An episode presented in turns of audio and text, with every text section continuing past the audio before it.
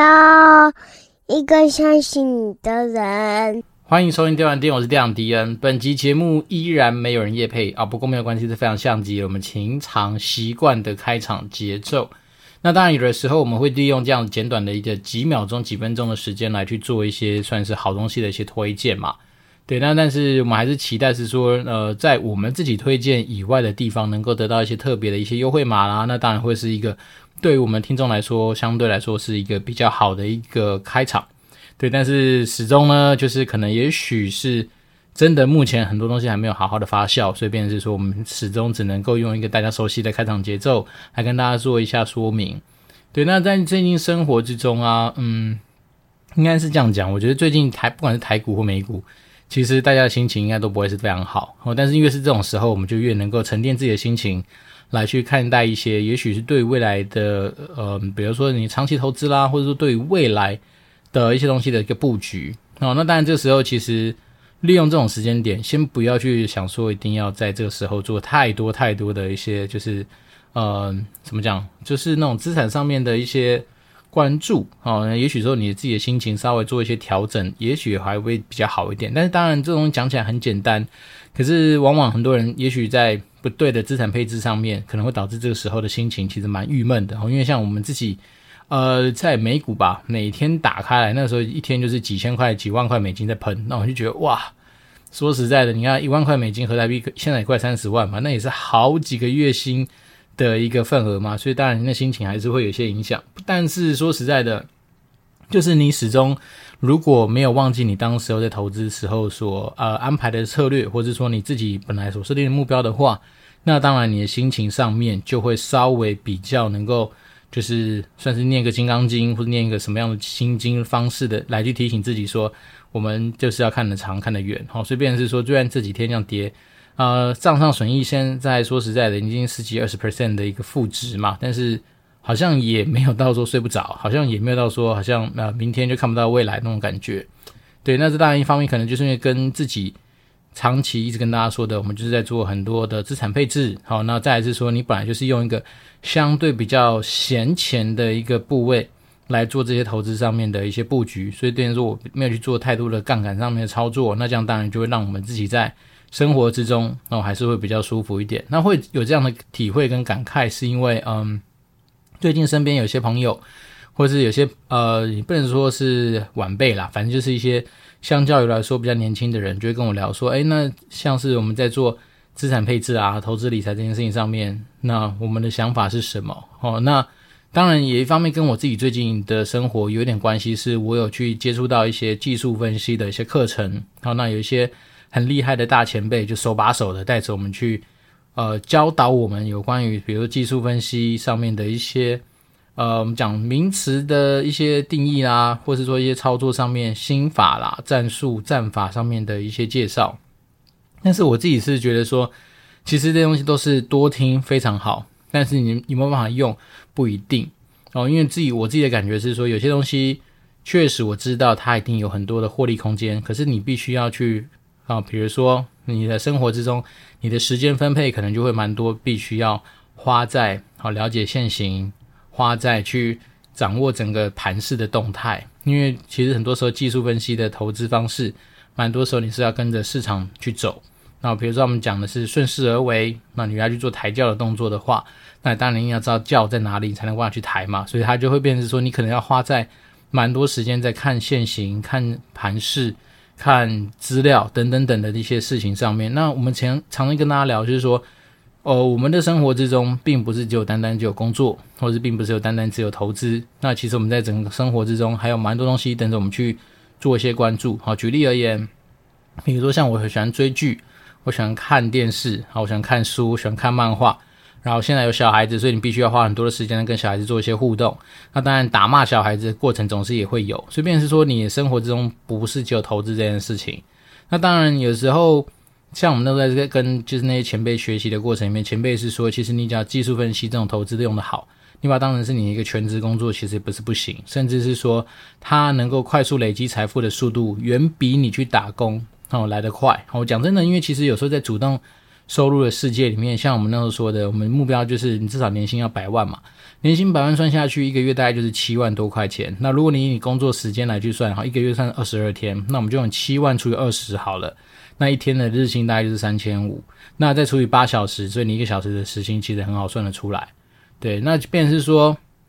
如果说你今天是单纯是有一桶金，或者是拿着别人给你好多桶金来去做这种在资产市场上面的进出，透过一些我们讲，其实有时候说实在的，技术分析就是某种心理学。那我们能够去把这种心理给好好的抓到，然后知道市场的钱在哪里，跟着去赚这中间的价差。其实说实在的，它的获利的时薪哦，可能会比我们刚刚算的，就是你只是年薪百万的人的话，你的时薪来的更高。对，只是说。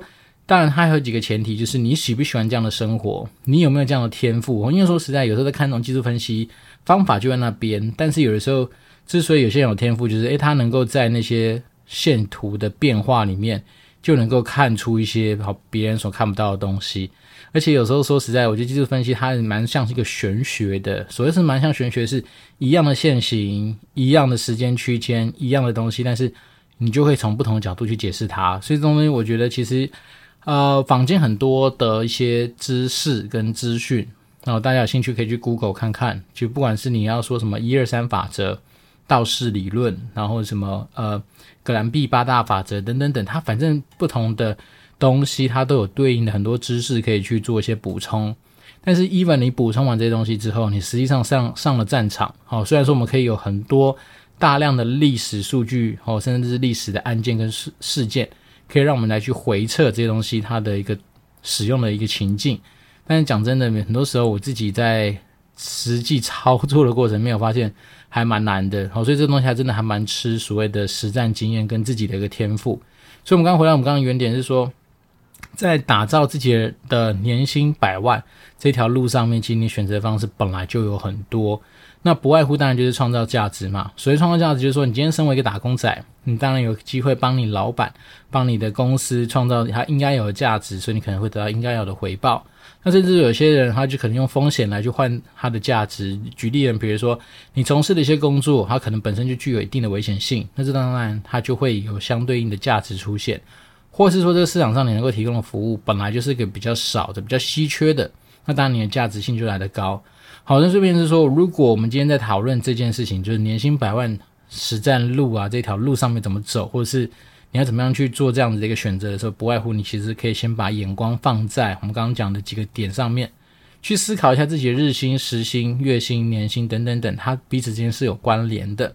那你越是把这些东西换成数据，像我们刚刚说的，也许你。一天好，假设一天三千五百块钱的日薪，那你除以我们不要讲八小时这么难算，你除以十小时好了，那一个小时你在那价值就是三百五十块钱嘛。那三百五十块你要说很多吗？其实也大概就是比你去加油站打工再多一倍吧，大概会是这样子的一个水准。那当然只是说，因为我们是用二十天的工作时间去计算，但是如果说你假设你今天是用三十天计算的话，那当然你的时薪就更低。只是说你在呃，三十天计算的过程里面，你就有放假嘛，所以比如说你放假在那边呼吸，其实你有拿钱，所以怎么看你怎么去算都可以，但至少你会有个数字。所以呢，常常有的时候很多人会说啊，年薪百万好像离我很遥远。其实你仔细去把它摊开来之后，你就发现说，其实在收入的过程里面，你一早就有一些数字可以去做一些搭配。那这东西当然也是呼应说，我最近可能也许真的是在股票市场跌烂嘛，那跌烂的状况之下，你就会想说，还是希望说能够帮自己的资产能够产生一些正向的一些挹注。所以，甚至我最近就开始去研究所谓的呃 Pro 三六零，就是那个达人网。我之前有注册的，就是反正那时候好玩嘛，就是把那个账号注册完，然后就 pass 一些案件过来。然后就发现我最近其实信箱里面收集到蛮多有趣的一些案件，例如说有关于职业咨询的，有关于写作方面的，有关于写行销企划案的，有写投标书的，甚至有在写部落格文章的。那我就发现说，其实有时候如果说假设今天大家真的为了增加收入，除了说有些人说啊，下班之后就开 Uber，或者是说去呃送 Uber Eats 或当拉拉 Move 的外送员，那当然你也可以选择去说帮忙代驾，那你也可能帮忙像我们刚刚说的，你可以去接这样子的案子，例如说利用下班时间去写写文章。那职业咨询的话，甚至你也可以利用下班的时间去跟他约时间去帮忙做这样子一些辅导，这些东西都可能有效的帮助自己在所谓的收入面上面得到一些帮助。那这东西讲出来，是因为我自己最近一个体会是说。除了我们正职工作之外，那其实你很多时候你有些空闲时间，那空闲时间怎么去利用？当然就是来自于价值上面的转换啊。那像我自己刚刚来举举举了几个例子，就是比如说我们能够提供的服务是这些。那像有些人他可能有摄影的一些能力，那当然像是我最近有跟一些摄影师在讨论一些案子，比如说我们有时候出击去拍，也许拍一天下来，好，也许不用张数也不多，但是可能收费都是好几千块钱起跳。好，所以它这也算是一个。呃，大家在可以在思考是说，就假设你今天真的有一点点这样子的经验，啊，因为所谓摄影，说实在，它呃拍人像、拍实物、拍情境、拍风景，我相信他们都有不同的一些呃经验跟技巧上面的需要。那老实说，呃，以发展摄影这个东西，假设我们当成创业好，它的创业基金其实说实在的，真的不用太多，因为你说一个摄影器材好，真的好像认真去买，好像一些相机好几万。然后那些旁边的一些器材设备弄弄好，也许真的是在二三十万以内，应该就可以搞定一套你的生产工具。那二三十万，如果你放眼呃到其他，假设我们今天真的要创业，你开个店，搞不好你连店装潢都不够。那当然你说，如果你今天去做一个是个小吃摊，或是就租一个就是小摊位，然后放一个 IBM 桌在卖东西的话，或许二三十万你还是可以做很多的操作。那这东西就回到我们之前说的。其实创业这件事情有时候也没有想象中这么难，好，但是说如果你今天要创的是那种，就是可能是那种几百倍啊或几千倍那种成长的一种算是经济体的话，那当然会比较难。但如果说单纯你只是想要找到一个收入的来源，好，比如说像我最近甚至也在想说，对啊，是不是我应该可以去租一个摊位，或者是真的是把所谓的红单当成是我今天的租金成本来去看待它，所以我就到处去找地方摆摊，那反正被开一张红单，也许就是。呃，几千块钱的罚单嘛，那你可能一个月，也许你就摆个几天，那你把它当成是一个店租来去换算也可以。所以便是说，很多东西单纯就看你从什么样角度去看待它。但是，当然我们今天不是鼓励大家去做违例的事情哈，不是说做违法事情。比如说，你今天看到一个呃信义区最热闹的人行道上面，就把它东西摆一摆，然后开始卖，那这东西当然很容易就会引发，就是别第一个别人不方便，第二个是说你有可能就很快的就会收到红单。但是我是说，其实是这样的概念，就是有些东西你只单纯就是做一些价值上面的转换或思考。好，那为什么会今天开始聊这么多有关于收入面的东西？是因为我最近，呃，一方面是昨天吧，然后我昨天晚上刚好看到前暴雪的同事，大家都不约而同在 l i n k i n 或者在他们自己 Facebook 的涂鸦墙上面就放出来说，暴雪台湾现在又在征才了。他们就要真的是一个 communication manager，那大概就是比较偏向 PR 相关的工作。那为什么会那时候看到特别有感触？是因为不小心勾起我自己心中蛮多的故事，然后就回想起说啊，以前或许我们才离开暴雪一年多，可是就还是很多以前工作的一些点滴啦，或者以前工作的一些就是呃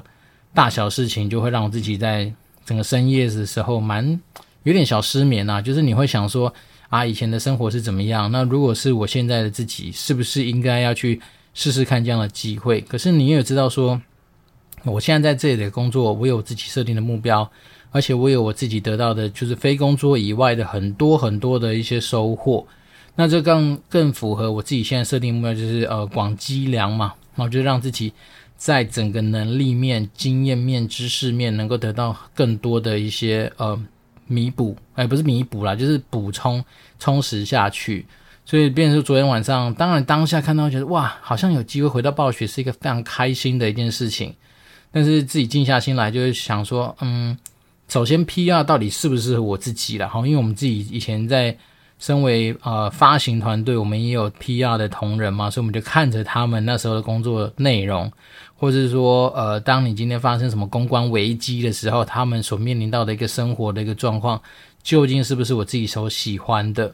那再来是说，我们都知道，其实我们以前暴雪 PR 的同仁，蛮多是必须要去负担很多活动上面的盯场啦、规划啦，甚至你要跟着很多。当然，有些人喜欢这种工作一定是没问题，因为你就是跟着媒体啦，跟着一些 influencer 啊，就是那些网红啦，或是你配合的一些，嗯。不管从哪里来冒出来的名人好了，那你的生活之中就会做很多类似的事情。而且大家如果有兴趣的话，可以去查这个工作它所需要的一些技能。那首先你可能当然一定要有相关的一些哦 communication，就是 PR 相关的一些经验之外，他又要有专案能力，他又要带活动的案子的能力，他要有呃比如说能够去跟内部外部尽量大量沟通很多事情的一些经验啊。然后当然中英文这一定是基本的。那我只是当时就在想说，对啊，如果说以后假设我现在小孩子还没有很大，好，那当然如果说假设未来真的又要跟着很多的活动，那我必须要去牺牲掉很多假日的时间，或是说你可能生活就不会像现在来说这么样子的一个嗯平衡的话。那这东西究竟是不是我想要的？所以昨晚上我就花了蛮多时间在讨，在想啦，也不是讨论，因为没人跟我讨论嘛，所以单纯就在想这件事情。那也因为这件事情，我那时候就意识到说，哎呀，自己的收入，刚好你最近报税嘛，好不容易把报税报完了，就发现干收入真的是有个悲催的，所以你就会想说，是不是能够有机会，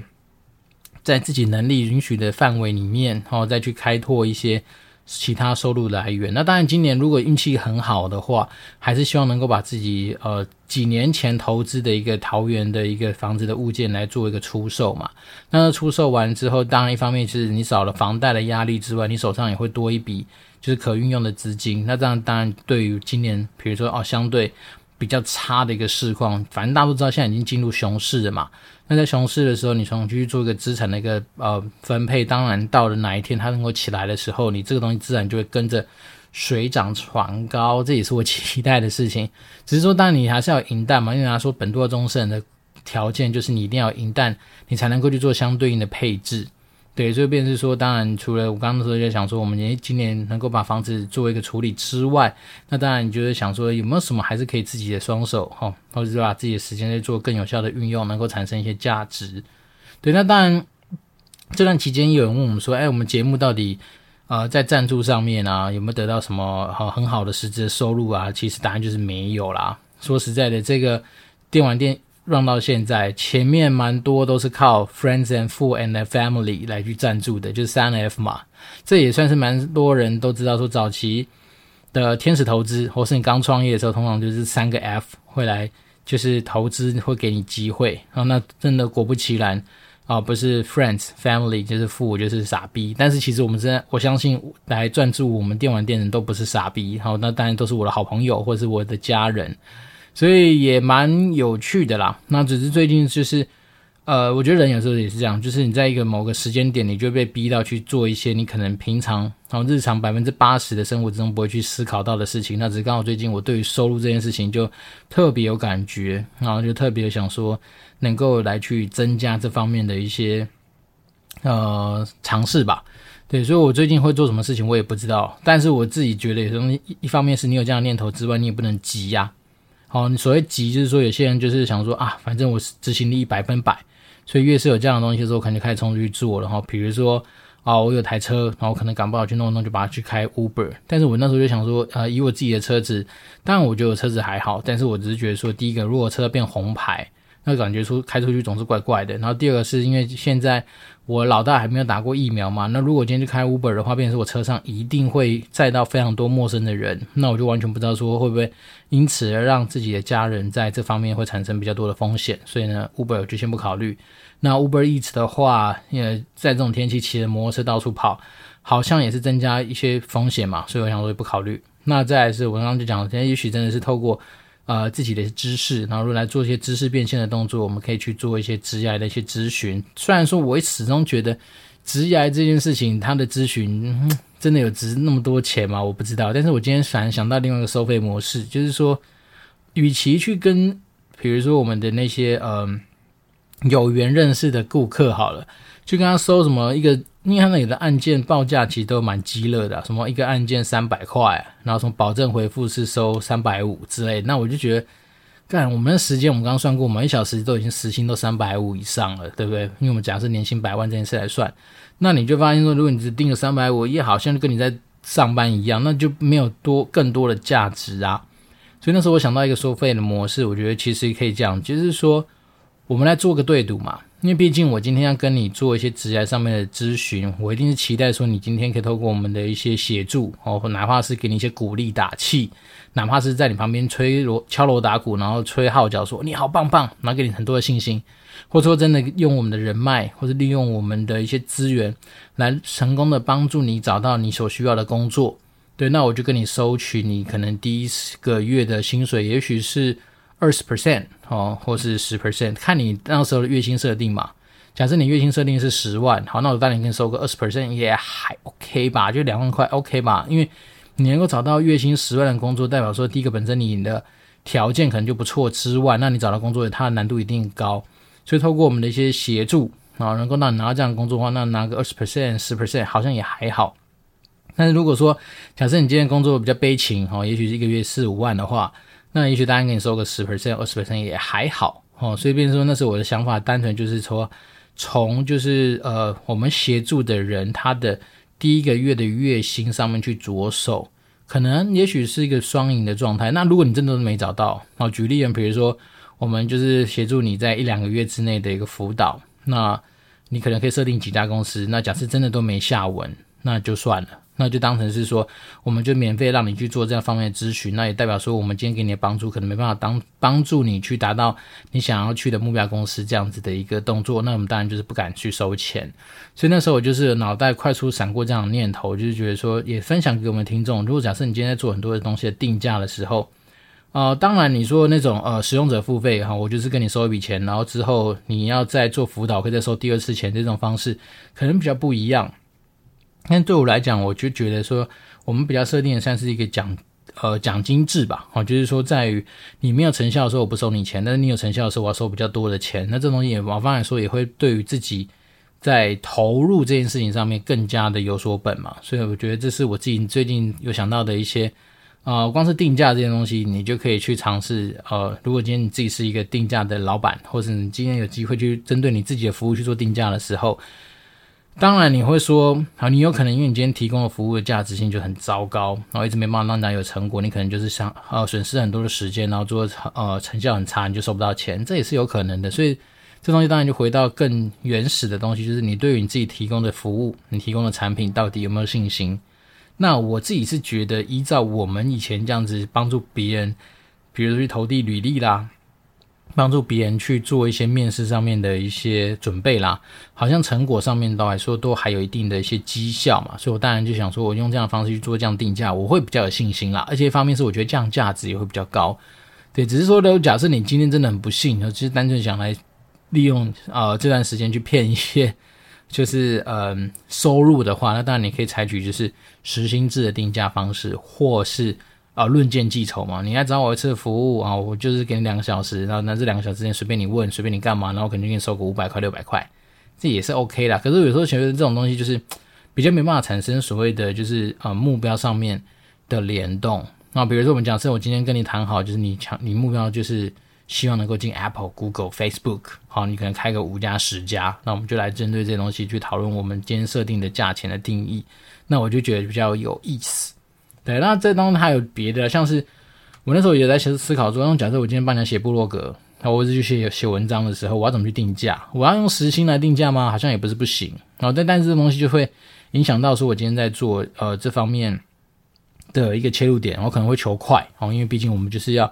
呃赶快的把它产出，然后不求品质，那这样就是也不是一件好事。所以当然比较好的话，当然就是呃，我也我也是还是希望啊，是说了解到说你今天写这个东西的文章。你的目标是什么？假设你想卖东西，好，那我甚至就不收你的钱，那我可能到时候也许跟你分润，这也是一个比较对我来讲比较有吸引力的做法。但是我知道在业界上面来说，比较不能比较不爱走分润制啊，因为第一个分润制很难计算，然后第二个是说也麻烦嘛，哦，因为你今天卖了三五年之后，那还怎么去算，对不对？所以这很难讲。所以当然就是最近就是一样，就是因为想赚钱，所以就延伸出这些有的没的一些呃，算是呃想法。那当然，就是为什么想赚钱，其实你还是希望说能够把自己的本金给拉高。那因为最近在看到台美股这么悲情的，台股其实还好，说实在，台股跌的幅度没有很凶猛，但是美股最近真的是一天就是几千呃几，对，我有些股票一天就十几 percent 这样在喷啊，所以便是说，啊不是喷，而是往下掉，所以便是说最近当然你就会觉得说啊，自己的自己的资金是不是能够再得到一些更多的挹注？对，所以就是会满脑子在动这些有的没的事情啊。对，然后今天最有趣的是，呃，我自己都 忘记我在前几天的时候帮自己在我的那个 First Story 的留言上面去打了一些东西，没想到我今天有的时候看到新的，还有超高兴，因为那时候呃，单纯就是我第十一百九十集啊，不是对，就第十九次没有明天的那一集，我有分享了一下，说我怎么样从。呃，中原大学就是一个私立大学，然后做到正大气研嘛。那这样的耸动标题，我相信我那时候本来就觉得可能会吸引到一些人的关注，就没想到那一篇的呃那一集的那个下载次数，应该是我这个节目上线以来的算是最高的单集的下载数。我自己也吓了一跳，因为那时候其实说实在，我们已经很久没有去关注到说那些数字上面的一些变化，然后只是那天看到嗯是不是有问题，然后才特别重新就是更新了几次，发现诶没有诶，然后。大概我想说，也许真的就是因为标题吸引到大家的注意吧。然后说现在甚至在那个什么 Telegram 群里面跟大家聊天的时候，就有人一直想说，然后就请我们多分享一些，就是从私立大学怎么样到呃，就是国立，虽然因为正大再怎么说也在台湾算是还不错的一个研究所嘛，所以那时候当然就是有些人想说有没有更多的故事可以分享。那今天也算是不能说是一个非常硬的一个。算是呃内容，然后单纯就是跟大家闲聊一些我自己针对收入这件事情的想法之外，那我也先去跟大家呼应一下，就是很多人会说，呃，学历不见得有用，哦，或者是说你今天工作之后，谁会管你说你以前第几名毕业，或者你以前哪个学校毕业？诶，我觉得这东西没有这么不对，但是也没有那么对，好，一方面是因为对于社会新鲜人来说，你确实出社会，你的学历其实是一个蛮重要的敲门砖，好，因为。有些公司他就很明确的，就是规范，就说哦，希望说一定要是什么国立大学含以上毕业的嘛，或者是说要什么哪些学校，但真的都是有一些特定的条件。那另外当然我们就知道说，如果你今天在国外，假设你是什么 top ten 的一些商学院毕业的学生，你可能在相对国外的某些机构，它的起薪都已经有一个大概可以参考的一个水准。像我记得没错，好像是你 top ten。如果你去华尔街或什么来的话，你可能也许至少至少就是十万美金的年薪起跳吧。反正学历有没有用，其实还是有用啦。然后再来是说，我觉得学历这件事情，它并不是只有在第一份工作敲门砖有价值，而是在于说，有时候你那个学校它所面后面带出来的人脉网这件事情，其实是还蛮猛的。好，比如说我们像正大气研 MBA 或正大气研或正大气管系的校友，我们就有一个类似。呃，校友的群组，那里面你就不乏一堆神人在里面。那当然，你说你没事不会去打扰别人，但是当你今天有些资讯上面想要做交流的时候，当这些人都能够成为你一些咨询的对象的时候，你想想看，你光是在外面，有的时候你去请教一个呃律律师或者会计师的一个问题，就要多少钱，对吧？所以等于说你有这样子的一层关系或资源，这东西都会是一个嗯。怎么讲？我觉得会是一个这样子的一个学校，或是这样的一个学历，能够带给你的其他附加价值啦。那当然，你说，呃，如果说你今天本身只是就拿这个学历，并没有针对你自己的能力上面去做很多的一些提升的话，那当然这个学历不等于什么。可是我刚刚讲了，不管是说从你在敲门上面，这个就是一个不争的事实嘛，因为你就是拿了这样的学历之外，那我反而觉得那些人脉啊。那我们先说，我们并不是每天都去巴结那些有的没的事情，而是在于说，那这些他的那个资讯平台就在那里。而且有时候说实在，人这种东西，人这种生物，他很多时候还是蛮吃所谓的关系嘛。这也是常常讲说什么有关系就没关系啊，所以大概是这种感觉。那再来是说，呃，说实在，我觉得有时候你当然不可能天天没事就抱人家大腿，但是如果说你假设今天真的。能够帮助别人，像我自己的习惯，永远都是先求利他吧，就是帮助别人。那在帮助别人过程里面，你自然就会产生出你应该要的价值，甚至是有时候你在帮助别人的过程里面，你也会知道说哪些东西你可以持续去精进。对，所以我才说学历，我不会说它没用。好，甚至有些人就是很极端，说呃，他从来不去管别人的学历或是什么。那有时候我就想想，你要自己知道，搞不好你就是相对来说，你的学历就是比较。比较弱势的一族，所以你当然就会把这东西稍微隐恶扬善起来。可是说实在，对于嗯，如果你今天是哈佛、呃华顿商学院、好 UCLA、UC Berkeley 等等的那些名校毕业的话，你怎么会不觉得学历很重要？你一定会觉得说学历很好用啊，因为说实在的，它就是一个呃，至少证明你身为学生的时候。你是有一些比较突出的一个证明嘛？大概会是这样。但，我们并不是说学历就是等于一切啦，只是说我自己是有享受过学历红利的人。好，因为毕竟我们都在出社会的时候，第一份工作在找工作的时候，学历我觉得至少让我们那时候可能对比其他社会新鲜人，我们的资源或是我们的机会，就是真的稍微多一点。然后再来是说，那时候正大企研其实。也蛮多学长姐，就是本身在业界就是一些主管嘛，所以像那时候我印象中很深刻啊。我去面试和泰汽车的时候，来跟我面试的应该是一个处长吧，然后他那时候就说：“哎，你是正大企研的？”他说他也是。然后一讲说：“我们这其实这边一堆正大企研的学长姐。”我想说，然后问说你是哪个老师的？然后大家聊起来就非常有话题。所以某方面来说，也会让你在面试的过程里面，其实你无形之中降低了很多的一些呃紧张感。然后这些东西都是一些我觉得蛮有趣的一些过去啦。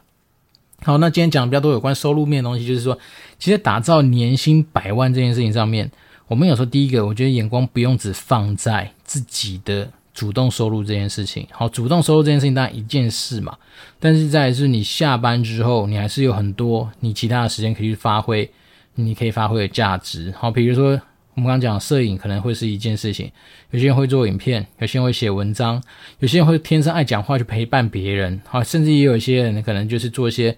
啊，我们讲劳力变现好了，好，不管去送拉拉木或干嘛，这这可能都是一件事情。那像我以前跟大家聊过啊，如果你因为这样子的时间点有机会去学到一些比较特殊的技艺，好，例如说开吊车，开那种移动式吊车，或是固定式吊车，就是那种非常重的起重机等等等，诶，那搞不好你也会无形之中帮自己增加一些额外的收入。所以，变成说，嗯，我觉得实际上增加收入的方式真的很多。好，除了主动收入之外，那但被动收入的部分，你如果说假设真的有兴趣去了解一些什么技术分析或者技术操作，那当然它也有可能在短时间之内的进出，帮你产生一定的一些呃绩效。当然这种东西也就是这样，越短的东西，有的时候你还是处在胜率跟赔率之间的一个关系嘛，所以我们当然。只能说你把握那啊、也许是高过五成一点点的胜率。那你不要想说透过这个东西可以一夕致富，老实说，实物上不太可能。对，那增加收入的的事情真的蛮多的。那年薪百万这件事情，它真的可以来自于很多元，主动、被动，甚至是很多时间或者你价值上面的转换，它都有可能会达成这样的一个效果啦。那我没想到今天留言是自己留给自己，蛮好笑的。那不过我说实在的，就是。非常感谢大家啦，真的是在呃，我们讲到一些可能相对来说大家比较有兴趣的话题的时候，确实是用实际上的行动幻化成一些数字，给我们一些鼓励。那真的是非常谢谢大家。那当然，最近的生活就是嗯、先不要想投资的事情哈，因为我觉得这件状况也不是很明朗。但是我觉得，就像我们以前说的，其实你定期定额如果去买那种指数型的 ETF。大概几年之后，应该都是笑看人生啦。因为说实在，你现在就在做一个左侧平滑你成本的一个过程嘛。那当然，你有些人会说，我永远想要得到买在市场最低点的时候。那我觉得说实在的，不管是技术分析流派，或是什么样子的流派，其实永远都没有告诉你说什么时候是最低点。如果能够知道这件事情的话，那人人早就都是首富了嘛。所以就善意的提醒大家一下。那最近汐止的天气就开始很潮湿，然后开始下雨。那在热热的情况下又很潮湿，你就是准备迎接就是非常不舒服的一个呃体感温度或者体感湿度。那不希望这样都影响到大家。那转眼之间也快要周末了嘛，那先祝福大家有个愉快的一周。那我这边是电玩店，我是电玩迪恩。如果大家有什么想要交流的东西，不管是你的收入面的啦、创业面的啦、啊、投资面的啦、资产配置面的啦等等等，好，我们都可以来做一些交流。对，那以我角色来说，第一个我不收费嘛，那第二个是说。我觉得就是能够给到善意第三人的一些建议，本来就是我能够做的事情。所以呢，就是持续保持跟大家的互动跟交流。如果说你有什么样的兴趣的问题的话，欢迎透过电玩店的任何方式，呃，联络到我。那但我最希望的还是透过 Apple Podcast 五星留言，让我们自己在留言数上面能够有所增加。那当然是非常赞的一件事情。好，今天是电玩店，我是电玩迪恩，那我们就持续保持联络喽，拜拜。